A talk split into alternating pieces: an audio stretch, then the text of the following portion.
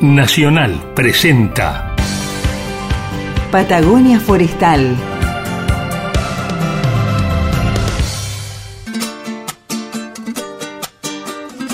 Patagonia Forestal, un espacio de encuentro y diálogo para compartir saberes y miradas. Se suma un nuevo sonido a las orquestas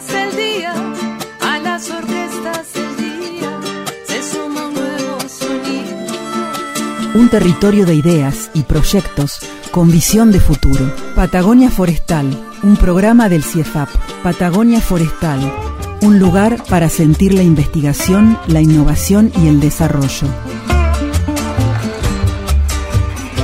Aquí comienza Patagonia Forestal, edición 2021. Héctor, ¿cómo está la audiencia? Eh, Con ganas de escucharnos, imagino. Sí, yo supongo lo, lo- lo supongo lo mismo porque realmente es, este, es, es un año particular en el cual estamos realmente todos cansados, pero con muchas esperanzas de salir de esto. Y nosotros con muchas ganas de compartir ciencia, tecnología e innovación que se produce aquí en la Patagonia. El programa de hoy lo vamos a dedicar a Matilde Murúa, que está ahí recuperándose su, su mano, no es nuestra editora en Radio Nacional, que le mandamos un beso enorme y una pronta recuperación. Vamos a comenzar con este programa contando un poquito de estas historias de ciencia en la vida cotidiana. En realidad es tratar de que los oyentes escuchen algo, algo interesante que los atraiga y los ayude a seguir con nosotros la, la hora que sigue. Y la vez pasada les comenté acerca de siete maravillas naturales, siete lugares increíbles que tenemos en el mundo. Me dejaste con unas ganas de viajar, te digo, empecé a googlear ahí todos esos lugares. No es conveniente en este momento. Maravilloso. Hay que esperar un poco. Y hoy quiero compartir con ustedes siete curiosidades. Siete curiosidades eh, también que tienen que ver con, con el mundo que nos rodea. La primera es sobre los osos pola- polares. Sabemos muchos de ellos, sabemos que están perdiendo mucho de sus ambientes, pero el tema de hoy tiene que ver con el hecho de que las cámaras termales no los pueden detectar. Estas cámaras ultrasensibles al calor pueden detectar cualquier cosa en la Tierra menos a los osos polares, a polares. ¿Por qué? ¿Por Por, su excelente aislación, por la capa de grasa y de pelo que tienen que hace que estén súper calentitos a pesar de vivir Mira. en su ambiente tan gélido. O sea que ese, ese tipo de tecnologías no sirve para hacer eh, detección de esta. Lo natural supera animales. la tecnología. Totalmente. El segundo, el- la, se- la segunda curiosidad es que si nosotros a los átomos de todos los seres humanos del planeta que ya están entre 8 y 9 mil, le sacaríamos el espacio que hay entre el núcleo y los electrones que lo rodean, podríamos hacer un cubito de, azúcar. El cubito de azúcar, eh, para los jóvenes que nos escuchan, es lo que se usaba en los bares antiguamente, donde uno cuando iba a tomar un café, en vez de darle una cucharita con, con el azúcar suelta, venía compactada. en- Todavía se encuentra. En unos cubitos de dos. ¿Quién no ha ¿Sí? cruzado a Futaleufú a comprar la cajita de Ah, tarrones ok, de azúcar? eh, tenés razón, que tienen más o menos unos dos centímetros de lado. sí. La tercera curiosidad es que el ácido que nosotros tenemos en el estómago para poder digerir los alimentos tiene una potencia tremenda como la capacidad de disolver el acero inoxidable si lo dejamos un tiempo suficiente. ¿Y esto por qué? Porque tenemos ácido clorhídrico con un pH tan bajo como 2 o 3. Es realmente increíble ese valor. Y las paredes del estómago se protegen secretando todo el tiempo bicarbonato, porque si no se destruirían en poco, en- en un ratito. Y por eso que además el interior de nuestro estómago se renueva completamente cada cuatro días. Mira. Y de nuestro cuerpo nos vamos al sistema planetario. Todos sabemos que nuestro sistema planetario, como la mayoría de ellos, provinieron de originariamente de una nube de, material disperso y gases. Y eso hace que eh, el Sol y los planetas, o mejor dicho, que los planetas se hayan organizado alrededor del Sol más o menos en un mismo plano y giren todos en el mismo sentido. Y además, sobre sí mismo, también tienden todos a girar sobre el mismo, en el mismo sentido que es el opuesto a las, al de las agujas del reloj, pero excepto por, excepto por dos eh, desacatados, que son Venus y Urano, que giran en, en un sentido opuesto. Inverso. Claro, y la teoría que justificaría esto tiene mucho sentido y probablemente hayan sido impactados por, por, grandes, por grandes meteoritos en el pasado. Me pareció muy, muy interesante. Siempre hay una razón para, para el que va en contra de, de, la, de, la, de la media. Otra curiosidad que también tiene que ver con nuestro sistema solar es cuánto tarda la luz en llegar desde el Sol hasta la Tierra. Todos sabemos que ¿Cuánto la, tarda? que la luz anda a 300 mil kilómetros por segundo Sí. o, o lo, lo- lo escuchábamos en el colegio. Pero en realidad tarda 8 minutos y 19 segundos, que por ahí es un número realmente impactante, pero todavía me parece más interesante pensar que para llegar a Plutón tarda como tarda más de 5 horas, lo que nos da una idea de la dimensión de nuestro sistema solar, que es eh, realmente notable porque uno cuando lo ve en los libros se lo hacen los planetas relativamente juntitos, porque si no tendrían que necesitar una hoja de dos metros de largo los libros, y no es muy cómodo hacerlo. Pero es algo que no tenemos en cuenta y que es una realidad eh, interesante a, a incorporar. Luego todos sabemos también, a nivel ya de nuestro planeta, que eh, los continentes se están moviendo constantemente, y lo que fue Pangea, lo que fueron los las antiguas masas terrestres se están moviendo constantemente y, por ejemplo, para dar una idea de esa velocidad, que es lenta, podemos decir que Hawái se acerca a Alaska, se acerca, digamos, al continente americano, más o menos unos 7, centímetros por año. O sea que si alguien tiene problemas eh, con la cinetosis, no va, no, va, no va a sentir ningún síntoma, esté parado en Alaska o esté parado en, Hawái. Y la última curiosidad es que dentro de unos 2 billones de años la Tierra va a ser prácticamente igual a Marte, a lo que vemos hoy en, WhatsApp, que están constantemente subiendo fotos por el nuevo vehículo que llegó allá y demás, porque el agua, el planeta se va a calentar tanto que el agua se va a po- evaporar en, en totalidad y va, va a ser un planeta tan yermo y inhóspito y, sin vida como Marte. Pero, este, excepto Mirta Legrand, creo que de ninguno de nosotros tenemos que preocuparnos por el tiempo que falta para que esto ocurra. Sos tremendo. Bueno, y así nos vamos. En realidad arrancamos este programa con, vamos a decir, curiosidades de la vida cotidiana y un poquito más allá. Vamos a comenzar este programa con unas preguntas bastante grandes acerca de nuestros bosques patagónicos. Quédense con nosotros. Patagonia Forestal, Diálogo de Saberes. Esta tarde, Héctor, vamos a conversar con un equipo que está haciendo un trabajo muy intensivo eh, allí en el bosque patagónico, justamente en el bosque dentro del Parque Nacional Los Alerces. Vamos a ver qué están investigando para acerca de la sanidad de este bosque, ¿no? Que ha tenido algunas manifestaciones, así como cuando uno va al médico, ¿no? Eh, bueno, parece que hubo un llamado acerca de algunos indicios que van surgiendo allí en el bosque para ver, bueno, cuál puede ser ese, esa patología, ¿no? Sí, podemos hacer com- comparar la cosa con, con los seres humanos, pero no sé si, si queremos hacerlo. Bueno, a partir de determinada edad uno tiene que hacerse más chequeos, pero este, el bosque tiene árboles de todas las edades y son los más añosos los que pueden presentar algún problema y que durante muchos años no sabíamos de qué se trataba, pero ahora gracias a los estudios empezamos a entender cómo funciona eso. Vamos a hablar entonces con las protagonistas de esta historia. ¿Cómo estás, Belén? Hola Carla, hola Héctor, ¿cómo les va? Bien, muy bien. Acá esperando hablar co- con, ustedes y ese gran equipo que en un ratito nomás vamos a incorporar la, la voz de Lucía Molina y de Andrés de Rasti, que son parte, digamos, de este equipo de trabajo. Para empezar a contar un poco de esta historia clínica, queremos saber, bueno, de qué se trata, ¿no? ¿Qué es lo que está pasando con el bosque aquí patagónico? Bueno, pasan muchas cosas con el bosque patagónico. Em, como la mayoría de los bosques templados, el bosque andino patagónico sufre de, de decaimiento y de determinados eh, síntomas que muestran una mortandad de las especies forestales más eh, emblemáticas y más comunes en esta zona del bosque andino patagónico, que son el coihue, Notophagus dombesi, y la lenga, Notophagus humilio. Entonces, eh, en esta sintomatología de árboles muertos, lo que se comenzó a observar es que la mortandad se encontraba de manera agrupada, ¿sí? Y Mm. con eh, determinados patrones que indican que podría deberse esta mortandad a eh, organismos bióticos, ¿sí? Cuando uno ve una mortandad en el bosque puede estar asociada a factores ambientales, como puede ser la sequía, puede ser este, grandes vientos, y también a factores bióticos como pueden ser insectos u hongos, o factores bióticos y abióticos que se agrupan para dar toda esta sintomatología. Claro, yo lo que agregaría tal vez es que, bueno, la gente que conoce y ha estado en el bosque araucano eh, siempre ha llamado la atención históricamente que hay una cantidad relativamente importante de árboles con ramas muertas, cosa que pasa con la lenga y, el, y el, el no tanto con el coihue, ¿no? Pero ahora en los últimos años, son, es como ustedes dicen, es como que han aparecido manchones, entre comillas, en el bosque de árboles muertos, que es por ahí lo más, lo más nuevo y sobre lo que se están enfocando, ¿no?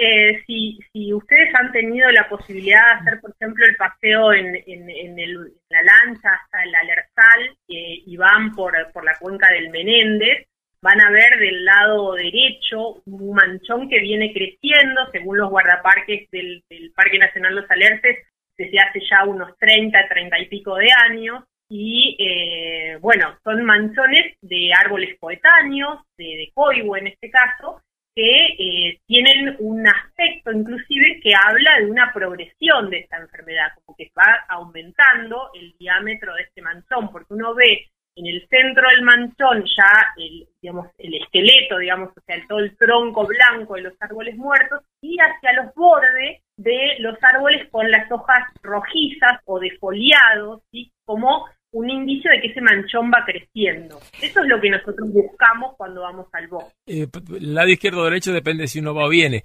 Te, te pregunto porque yo he notado yendo hacia, hacia el Alresal, o sea, sobre el lado del glaciar, Torrecillas, he visto unos manchones así medio circulares que le saqué fotos. ¿Son esos o son otros los que te referís vos, Belén? No, sí, son esos, son esos. Ah, esos son los más desde la lanza. Después también, cuando vas al alertal, mirás para el lado izquierdo, quizás arriba veas unos manchones de lenga también. ¿sí? Más o menos en esa misma zona. Sí. Belén, estamos hablando de una expansión, eh, como vos decías, ¿no? De un centro hacia su periferia que se visibiliza este, esta, este impacto en muy poco tiempo, por lo que vos decís, ¿no? Esta alerta en pocos años, no es algo que llevó mm, décadas, o cómo es. No, sí, sí, es bastante eh, lento en este caso para lo que suelen ser otras enfermedades o otras patologías en mm. otros bosques tropicales, por ejemplo, donde uno ve un ataque de un insecto y, es mucho más rápido. Claro. Eh, también depende, porque nosotros en estos manchones estamos encontrando diferentes eh, signos, digamos, diferentes eh, organismos que están asociados y también diferentes condiciones ambientales. Entonces, por eso les decía que es algo bastante complejo. En algunos lugares estamos este, encontrando, por ejemplo, eh, algunos insectos como, como chilecomadia, por, por ejemplo, en algunas lengas, que ya es un insecto que está reportado para, para Chile, para Argentina. En otros lugares no encontramos estos insectos, encontramos quizás este, la presencia de, mm, otros eh, insectos asociados a hongos manchadores, que son estos que ponen la madera azul. Entonces, eh, tenemos en, cada sitio, no encontramos todavía un patrón general que defina en, completo, digamos, el, problema que, tenemos. Claro.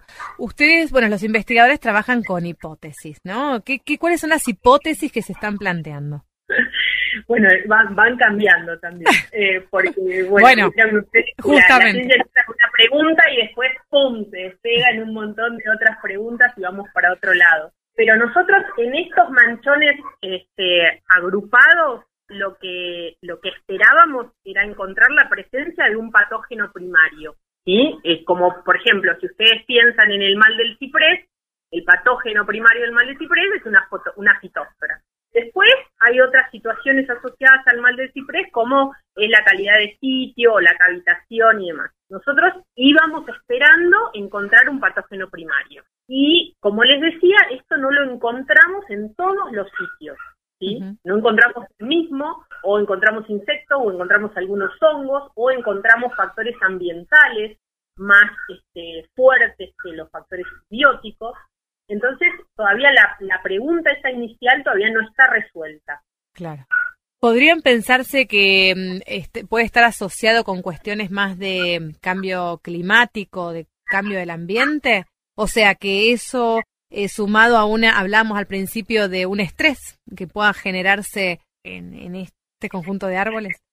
Eh, podría también, eh, digamos, nosotros cuando hablamos de la enfermedad sumamos lo que es el, el, el, patógeno, ¿sí? O, el, o la peste, digamos, que son los insectos que se les los diferencia así, sumamos la condición del hospedante, en este caso del árbol, y las condiciones ambientales. Y eso es como el triángulo de una enfermedad. Entonces, en algunos lugares los árboles pueden estar más estresados, entonces eso hace, como con las personas, como decía Héctor, eso hace que sean más fáciles de atacar por algún patógeno. ¿sí? Ese estrés puede ser debido al cambio climático, puede ser las condiciones, por ejemplo, de, de, de aumento de temperatura o de baja de precipitaciones que hemos encontrado, eso puede predisponer al árbol para el ataque y que no necesariamente es de un patógeno que es muy fuerte, sino que porque el árbol está debilitado, cualquier patógeno más o menos débil, por así decirlo, puede estar causando la enfermedad. Eso es lo que vemos, por ejemplo, con los hongos manchadores. Bueno, me imagino entonces muchas preguntas abiertas y más por abrir, por lo que veo. Este, bueno, los próximos pasos, ¿cómo son? ¿Cómo, cómo continúan con los muestreos? Contanos un bueno, poquito. nosotros, eh, el, el, problema vino, ya viene, como te decía, de hace bastantes años. Eh, nosotros empezamos a trabajar eh, con Andrés de Rasti, primero con su este, identificación de estos hongos manchadores, de los insectos asociados, conmigo mirando algunos también árboles enfermos con armilaria, que es otro hongo causante de enfermedades, todo acompañado por, por Mario Rachenberg, y esto también como un pedido del, del Parque Nacional Los Alerces que veían que estos manchones, digamos, venían eh, creciendo. Y después también nos piden que veamos si, si hay otros lugares también con estos manchones, ¿no? Que ellos podían identificar como que, que podían ser similares. Y ahí, bueno, surge también la tesis de doctoral de Lucía Molina, donde empezaron a, a, a, buscar estos, estos manchones en sitios que, eran casi inaccesibles, largas caminatas, tenían que ir dos días para llegar a, a los lugares, tomar las muestras, volver. Es un trabajo muy lindo, pero también que requiere de, un, de mucha logística, el acompañamiento del parque, con las lanchas, con los guardaparques, con el área de conservación. Sí, es un trabajo que venimos haciendo en, en conjunto y de hecho, bueno, ahora estamos esperando con este, este contexto de COVID si puede viajar un, estudiante de la Universidad de Purdue, que es un este, entomólogo que, aplicó a una beca Fulbright conmigo para estudiar justamente también los insectos asociados.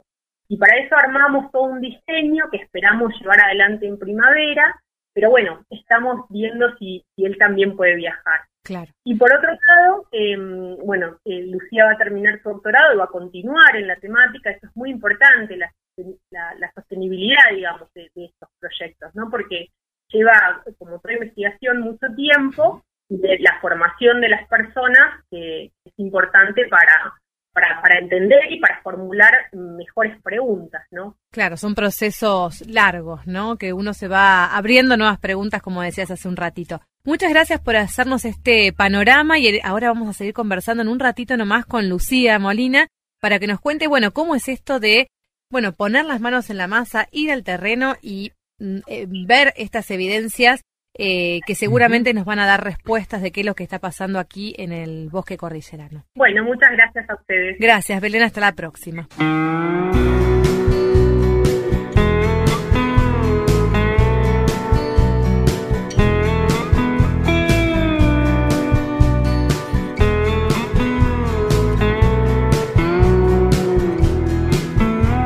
La tarde está cayendo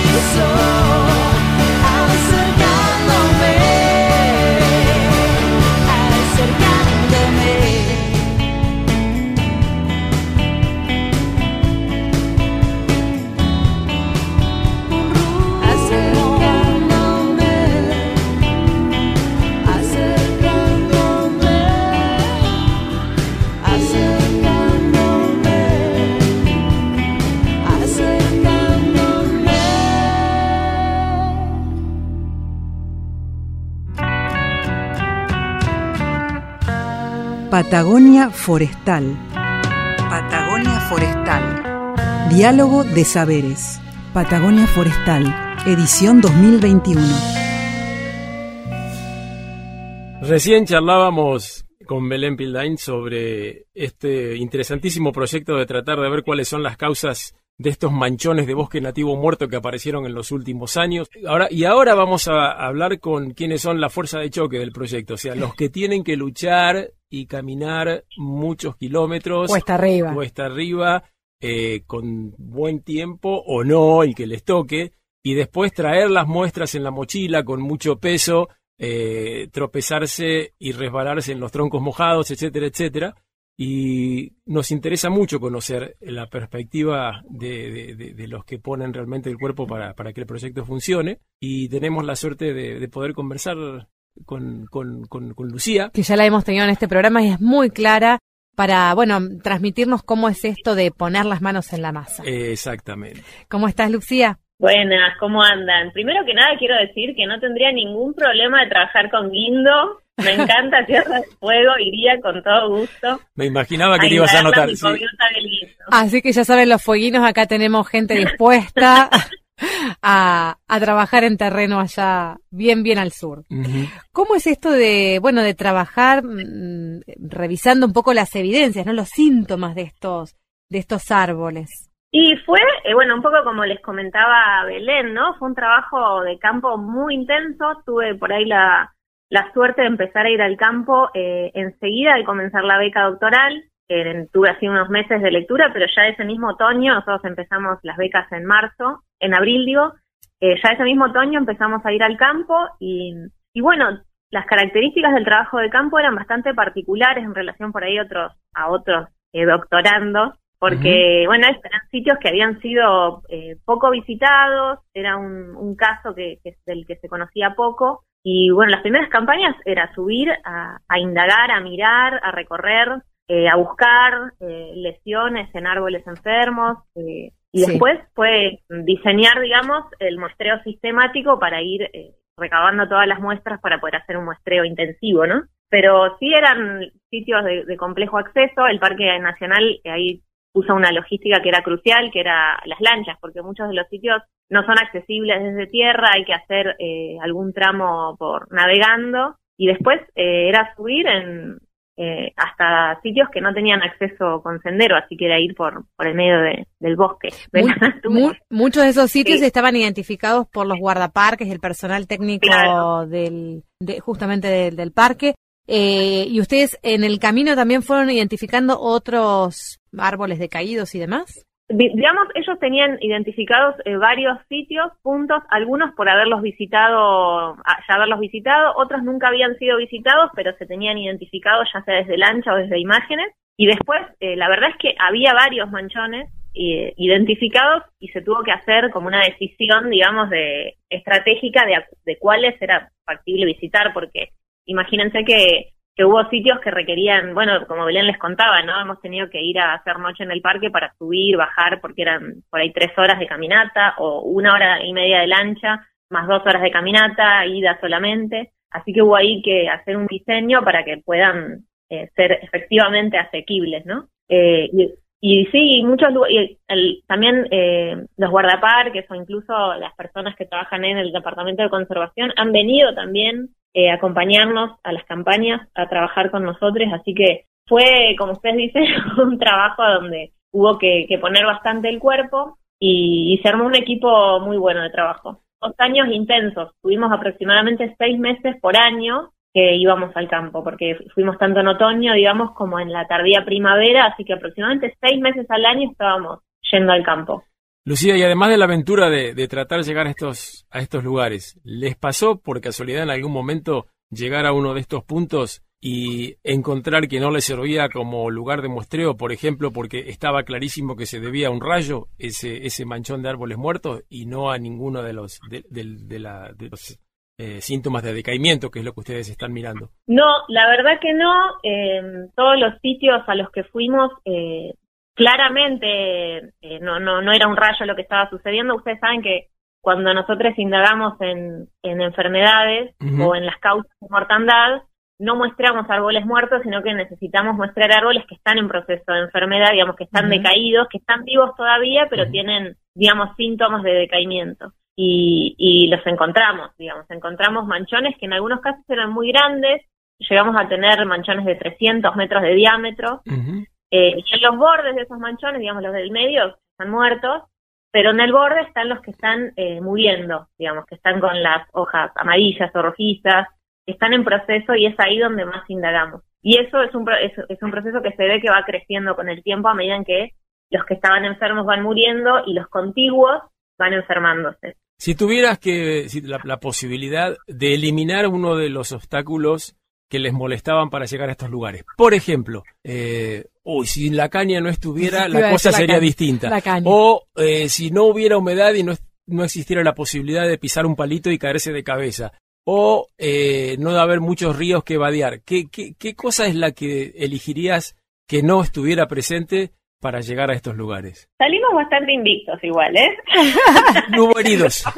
Pero creo que la ortiga fue de los peores capítulos que tuvimos. Mira No me digas. Vos sabés que me, me- alegro Pensé que mucho. iba a decir de- la caña. Sí, me alegro mucho que de haberte preguntado porque es lo que menos me hubiera imaginado. Uy, no, hay una parte que hay un, un campo de ortigas grandes que estuvo bravo. Pucha, me gustaría Pero bueno, no. sí, saber si es la ortiga brava. Bueno, eso lo discutimos en otro momento, la especie. ¿Ustedes no hicieron un intento de identificarla? No, la verdad que no. Bueno, bueno, eso, eso, eso queda. Nos queda que no- eh, por no volver La próxima campaña lo tratar, llevan a Héctor. tratar de sobrevivir, eso queda para nosotros los naturalistas. La próxima campaña van con Héctor. Eh, Lucía, bueno, cuando llegan al sitio mm, mencionabas esto, ¿no? Tomar información de aquellos árboles que todavía están, digamos, están agonizando. Los que están muertos Claro. están dentro de ese grupo. Que sería hacer la autopsia, ¿no? En el caso de los que están adentro. Hay una equivalencia con, con Algo el ser así. humano totalmente. Este, ¿qué, qué, ¿Cuál es la información que O la toman? biopsia. O la biopsia, tal cual. En este caso sería la biopsia. Bueno, la biopsia sobre esto, exactamente. ¿Cuál es la información que toman? ¿Trozos de corteza? ¿De qué parte es la que extraen? ¿Toman fotografías? ¿Qué, ¿Cómo es ese muestreo? Bueno, fotografía sí, eh, mucho también información georreferenciada, ¿no? Tomamos puntos, pero lo que tomamos es eh, porciones de tejido vivo de la madera. Es decir, que tomamos muestras de albura, que sería lo que está por debajo de la corteza. Exacto. Y para hacer esto, lo que como nosotros después eh, en el laboratorio hacemos aislamientos para tratar de hacer crecer a los hongos que pudieran estar viviendo en ese tejido vivo, em, trabajábamos con herramientas estériles, esterilizadas. Eh, hay una herramienta que se llama barreno, que ustedes conocen, pero bueno, por ahí la audiencia no, no la tiene muy vista, que es como si fuera un Sacabocado. caño, un cañito, digamos, que va haciendo una perforación, como si fuera un atornillador, eh, un tornillo, digamos, y se va enroscando y va sacando un tarugo de una medio centímetro de diámetro, eh, que va sacando esa madera del árbol. Y, y en el árbol le queda un agujerito que se puede tapar. Eso es lo que colectábamos. Sí. Y de tanto del fuste, digamos, de lo que es el tronco, más o menos a la altura del, del pecho de uno, y después también de raíces colectamos tejido así similar, digamos, de, de lo que es la madera viva, ¿no? La que está funcional, que transporta agua y nutrientes, digamos. Con toda esa información y esas muestras vuelven al laboratorio y ahí procesan, como decías recién, para tratar de encontrar, bueno, cuáles pueden ser las causas de, de, de esta, de esta enferme- estas enfermedades o potencialmente enfermedades, ¿verdad? Sí, lo que buscábamos era eh, encontrar qué hongos estaban habitando esa madera viva. Eh, entonces haciendo, hicimos, en- primero empezamos haciendo cultivos, que bueno, va- varios medios de cultivo diferentes en función de qué hongos estábamos tratando de hacer crecer. Eh, pero bueno, luego también lo que nos pasó es que estábamos buscando, como decía Belén, ¿no? Teníamos una hipótesis de que había ahí un patógeno, digamos, como, como un responsable de la enfermedad, y lo que encontramos es que había una diversidad bastante grande, creo que más grande de la que esperábamos, que resulta que había un montón de hongos viviendo en la madera viva de los árboles, que no era algo demasiado esperado para nosotras en ese momento, y además que había tal diversidad y una gran heterogeneidad incluso entre árboles, como que era difícil eh, elegir un candidato. Y también eh, la realidad era que era un tema, los digamos los endófitos que se les llaman, ¿no? Estos hongos que, que viven en, en los tejidos vivos de la planta, sin que se entienda del todo qué es lo que están causando en ella, estaba recontra poco estudiado, digamos, se sabía muy poco. Entonces, eh, de pronto nos vimos en que teníamos que estar indagando por ahí con una pregunta más amplia de diversidad, de quiénes viven en el árbol para también después tratar de entender qué función pueden estar cumpliendo ahí. Y a partir de eso es que, bueno, hicimos un muestreo sistemático bastante eh, Intenso. intenso, porque cualquier estudio de diversidad requiere una cantidad, un muestreo intenso como para que sea representativo. Y después también, eh, la realidad es que cuando nosotros hacemos un cultivo, eh, es, digamos, una manera de detectar al, al organismo indirecta. Puede pasar que, que no le guste a un determinado hongo que efectivamente está en ese tejido, que no le haya gustado el medio de cultivo que le preparamos, que no le haya gustado la temperatura a la que inoculamos, que otro hongo que estaba viviendo en el mismo pedazo de madera eh, eh, creciera antes y lo dejara sin crecer, entonces no lo vemos. Hay un montón de factores que hacen que tal vez haya hongos que están ahí, que no los vemos con técnicas de cultivo. Y ahí fue que eh, decidimos, digamos, eh, ampliar el estudio con toda una serie de técnicas que son independientes de cultivo, que, bueno, pertenecen a lo que le llamamos la, la biología molecular, ¿no? Con técnicas de, de secuenciación de ADN mm, de, nueva generación, digamos, eh, bastante avanzadas y que, que, en nuestro país todavía no están demasiado in- instaladas ni hay demasiadas eh, personas que estén trabajando en eso, así que ahí fue que conseguimos una cooperación, un intercambio que fue creo que buenísimo para, para nosotras y para todo el grupo ahora y para el futuro también, que fue con la Universidad de Purdue. Eh, que bueno, bueno, de ahí también salieron los contactos que, que ahora dieron lugar a esta Fulbright, que va a traer a- al Sí. colega entomólogo si, si nos acompaña en la pandemia. Sí, qué interesante, ¿no? Bueno, tratar de encontrar respuestas a esta problemática eh, real que está sucediendo y avanzando eh, en nuestros bosques y además, bueno, cómo la, la ciencia, cómo se van robusteciendo, ¿no? Esto que decías, generar nuevas preguntas, eh, saber un poco más sobre, bueno, qué, qué, qué seres viven, ¿no? Dentro, qué, qué hongos están presentes dentro de estos ecosistemas. Realmente creo que es una ganancia de conocimiento exponencial. Sí, la verdad que eh, y también enriquecernos con estas cooperaciones me parece que son claves. Sí, el tra- sí, sí, absolutamente. Incluso el trabajo interinstitucional, ¿no? Cómo se van fortaleciendo con todas las miradas, tanto de la conservación, desde la ciencia y, esta- y estas interacciones de, de cooperaciones internacionales. Lucía, te esperamos en próximos programas para que nos cuentes cómo termina esta historia. Bueno, muchas gracias a ustedes. Bueno, Les gracias. mando un abrazo. Gracias. Gracias, gracias.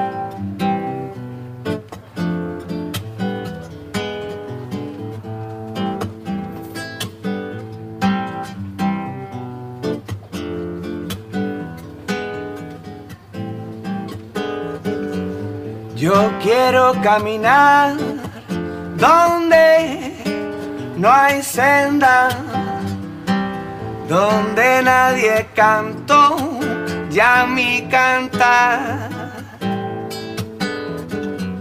Yo quiero caminar por las veredas de un río que mañana nacerá. Y tiraré semillas a la tierra. Semillas que muy pronto brotarán. Déjame ver cómo va entrando por mis pies en la tierra latiendo que va encendiéndome la piel y puedo ver la raíz, sentirme tierra también. Quiero sentir mares vertiendo sobre mí todo el agua que empuja lo que no quiere salir y lo que no me hace bien lo voy echando de mí afuera. Y a la ley, a la la la ley.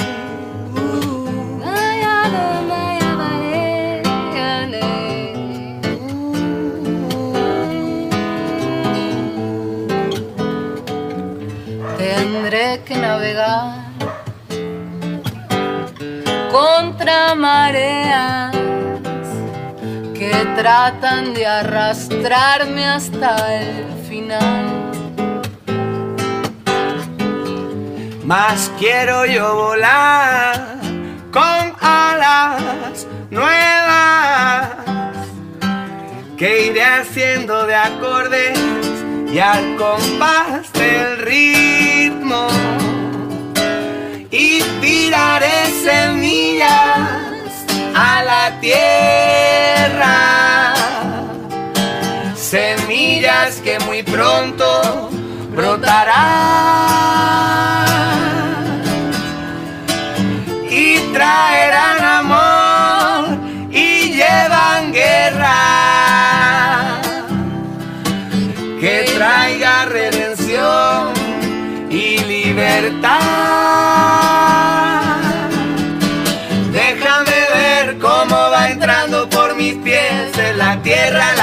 que va encendiéndome la piel y puedo ver la raíz, sentirme tierra también. Quiero sentir mares vertiendo sobre mí todo el agua que empuja lo que no quiere salir y lo que no me hace bien. Lo voy echando de mí.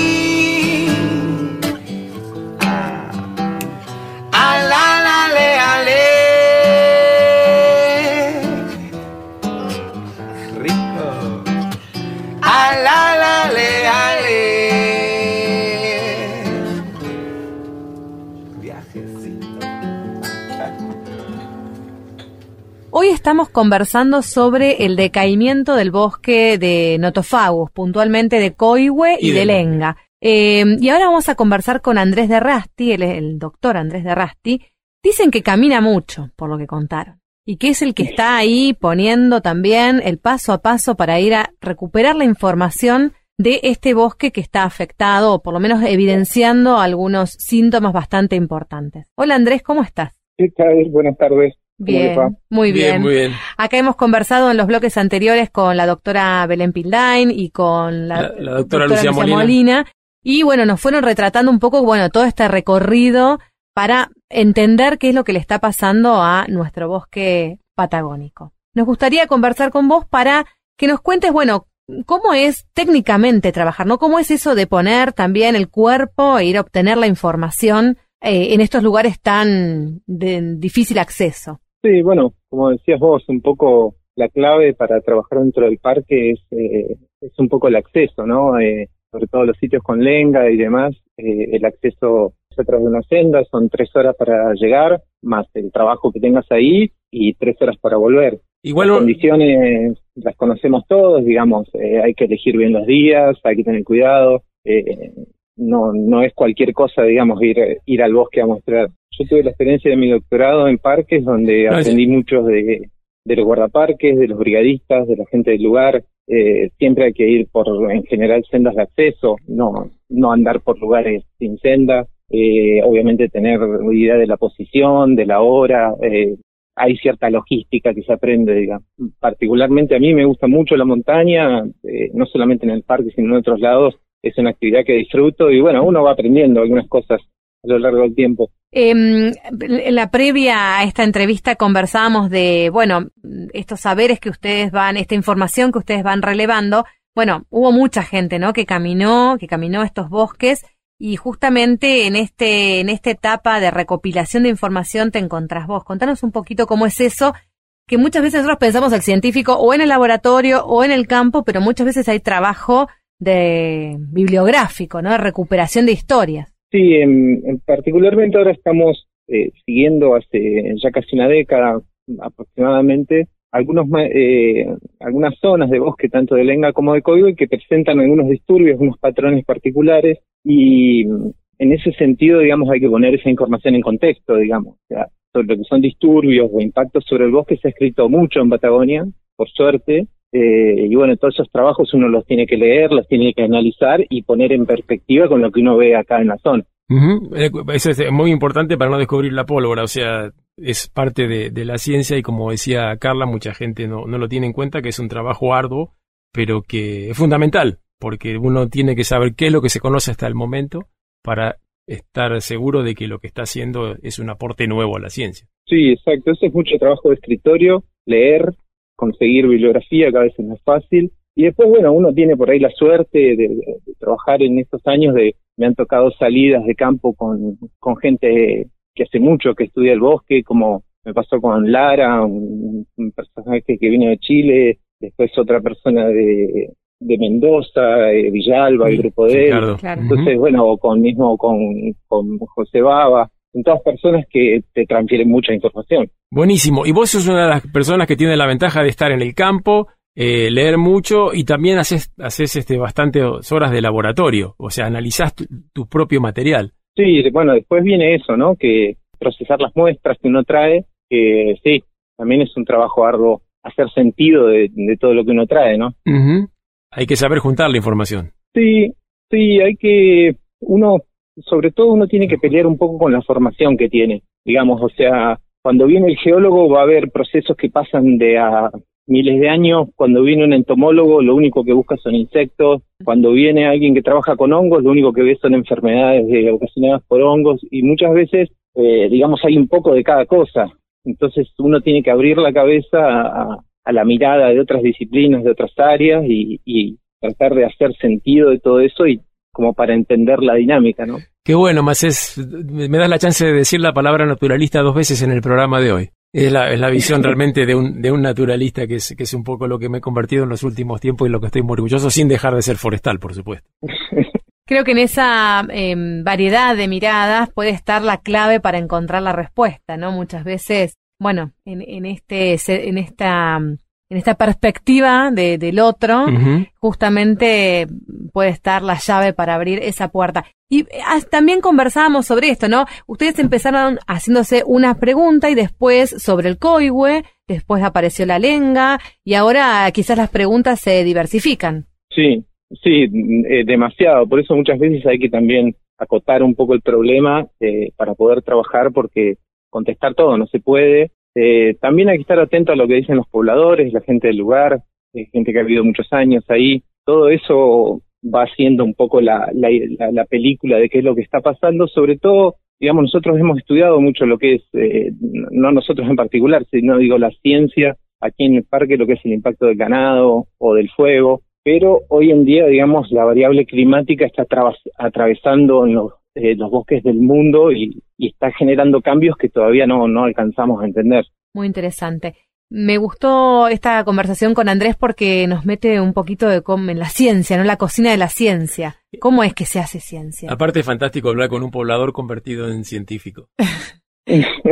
Y me imagino, bueno, como le decía Lucía, ¿quién escribe este pedacito de la historia? Imagino que todos lo hacen. Belén, Lucía, Mario, vos. Es un conjunto de gente que deja registros de, bueno, de estas respuestas que van encontrando y eso es, bueno, cómo va eh, transitando y caminando la ciencia en el tiempo, ¿no? Sí, exactamente. Todos aportan un, un poco a la hora de, de transmitir ese conocimiento, no solamente se, se transmite a un nivel científico en revistas, digamos, eh, internacionales o nacionales, sino también en lo que hace la divulgación, a la devolución a los guardaparques, a hacer, eh, bueno, justamente esto que se está haciendo hoy en el programa de radio, digamos, la, la idea es que, que el conocimiento se transmita a distintos niveles. Está bien. Y además yo agregaría que nada de esto se puede hacer sin la pasión, que es prácticamente indispensable y, y, y yo te conozco personalmente y sé, sé lo que lo que sentís por el bosque y por la naturaleza y creo que esa es un poco la base de todo lo que compartimos lo- los que hacemos eh, este programa y, los que trabajamos en estos temas. sin lugar a duda, sin lugar a duda, es el patrimonio del parque y de toda esta zona, de toda Patagonia, eh, es algo que, que cada vez valoramos más. Gracias, Andrés. Te invitamos a contarnos, bueno, como le decía a Lucía, cómo termina esta historia o qué resultados van a ir obteniendo allí de este trabajo, en, de este gran equipo. Dale, buenísimo, les mando un abrazo. Nos vemos pronto. Un placer escucharte.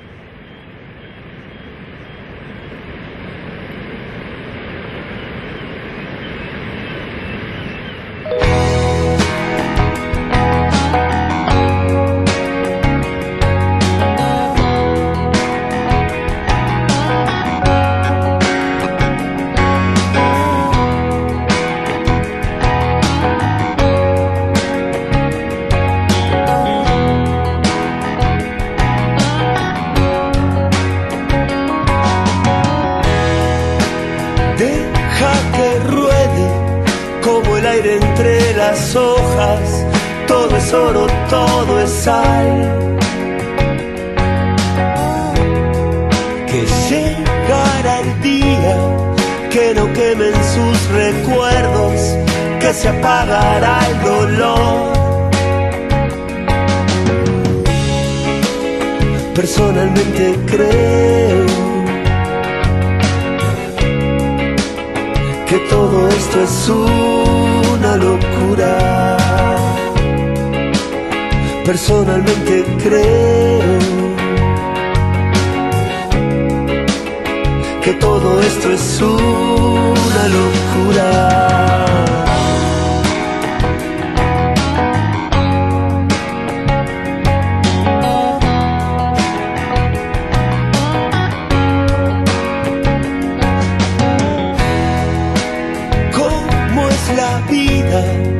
¿Cuántas veces en el cielo? ¿Cuántas en la oscuridad? que solo es el tiempo el que llevará tu vida a donde quiere que estés. Personalmente creo que todo esto es una locura.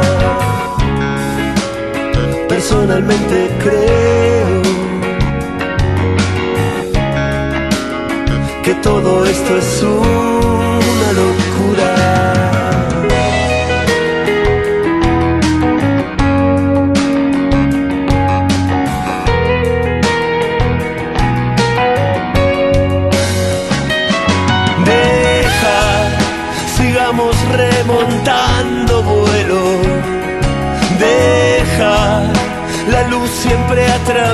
el bosque.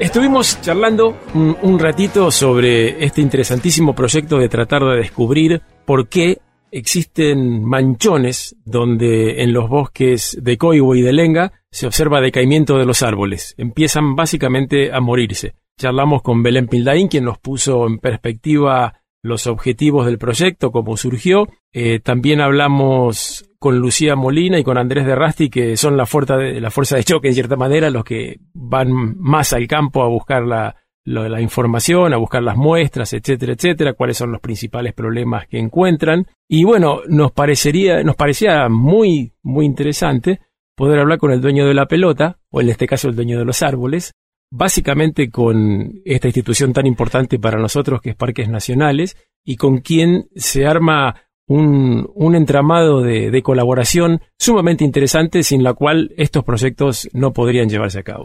Exactamente. Y también esto, ¿no? Son los que están constantemente mirando el bosque, viendo, bueno, qué, qué, qué está pasando en ese interior, en esos uh -huh. árboles, en esas dinámicas tan complejas que se establecen. Para ello vamos a conversar ahora con Martín Izquierdo, él es del área de conservación de aquí del Parque Nacional Los Alerces, que bueno, fue uno de los biólogos, uno de los que observó estos síntomas, ¿no? Junto con sus colegas, los guardaparques que recorren día a día eh, estos caminos, estos uh -huh. senderos.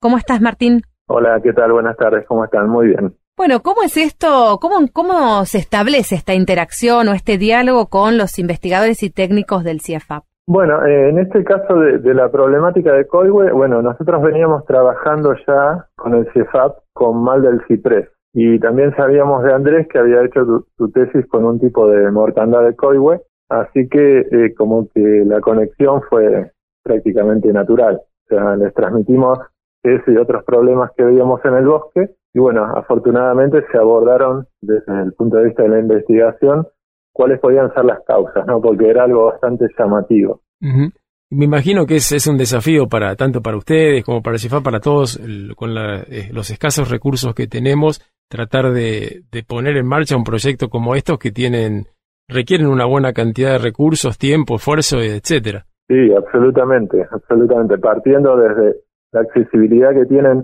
la, mayoría de los manchones que encontramos en Coihue sobre todo, en Enga también, son bastante poco accesibles y bueno, el trabajo de campo que en general tiene que ser repetido a lo largo del tiempo, toma muestras repetidas y bueno, eh, obviamente hay un montón de análisis, algunos de los cuales tampoco se hicieron en el país, así que sí, es bastante caro, complejo, pero bueno, súper importante de entender y, y saber qué está pasando, ¿no? Exactamente, estamos hablando de una problemática compleja que sucede en el interior de eh, un patrimonio de la humanidad, ¿no? Estamos hablando de un, bosque de alto valor, de, conservación y, que debiera estar con un buen estado sanitario. ¿Cuáles son, bueno, las principales preocupaciones o advertencias que, hicieron que ustedes acudieran, ¿no? A este, al socio miembro promotor del CIEFAP. Y bueno, eh, en realidad fue algo, una vez que estamos en un vuelo de un helicóptero que siendo una zona intangible también, este, de repente dimos un manchón con unas características poco usuales, como que había un marchitamiento en los árboles del borde del manchón. Y eso nos llamó la atención y empezamos a mirar incluso otros manchones que según datos históricos habían sido incendios por rayo, con lo cual nos llamaba la atención, pero empezamos a notar este borde que avanzaba, se marchitaba y moría, ¿no? Entonces, bueno, a partir de ahí dijimos, bueno, eh, esto es algo a estudiar, algo raro, que aparece en lugares bastante inaccesibles a veces, así que era muy llamativo. Bien, em, entonces activaron este mecanismo para ir a tomar las muestras y empezar a encontrar respuestas a esta problemática. Eh, ¿Tenían temor de que esto, de que estos síntomas aparecieran, por ejemplo, en el en el intangible o en el corazón de, este valor a conservar que es el alersal? Sí, sí, teníamos temor justamente por, por la forma de avance, que algo contagioso, digamos, que aparecen agrupados, sospechábamos de algo biológico y bueno, una enfermedad que podría potencialmente aparecer en otros sitios. Por lo tanto, eh, esa forma de avance era bastante preocupante. Así que sí, eh, ese temor estaba. Sí, más con los antecedentes del mal del ciprés, que aparentemente estaría apareciendo algo parecido incluso en la araucaria. Así que entiendo perfectamente la, la preocupación, la preocupación de ustedes. Claro, sí, sí, es como que en estos casos, bueno, cuando aparece algo nuevo hay que tratar de actuar rápido, ¿no? Y por ahí, eh, en, esa, en esa instancia uno tiene algunas cosas que hacer. A medida que cualquier enfermedad avanza, bueno, se vuelve mucho más dificultoso y en la extensión que tenemos mucho más.